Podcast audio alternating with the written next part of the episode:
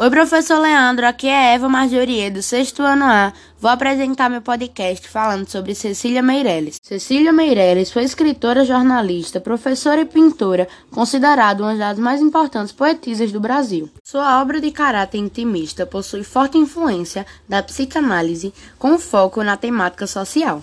Embora sua obra apresente características simbolistas, Cecília destacou-se na segunda fase do modernismo do Brasil. No grupo de poetas consolidaram a poesia de 30. Cecília Benevides de Carvalho Meireles nasceu no Rio de Janeiro, dia 7 de novembro de 1901. Foi criada pela sua avó católica e portuguesa da ilha dos Açores. Isso porque seu pai havia morrido três meses antes de seu nascimento e sua mãe quando tinha apenas três anos.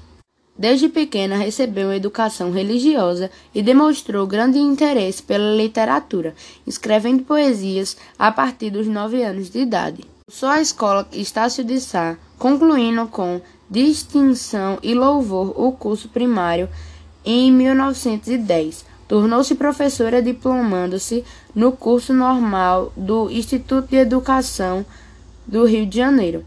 Em 1919, com apenas 18 anos, publicou sua primeira obra de caráter simbolista, Espectros.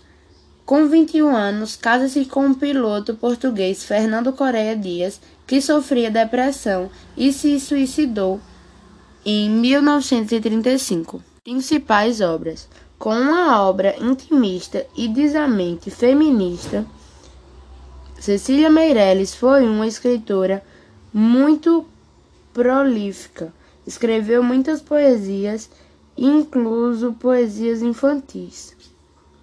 Professor, esse foi meu trabalho. Espero que o senhor tenha gostado.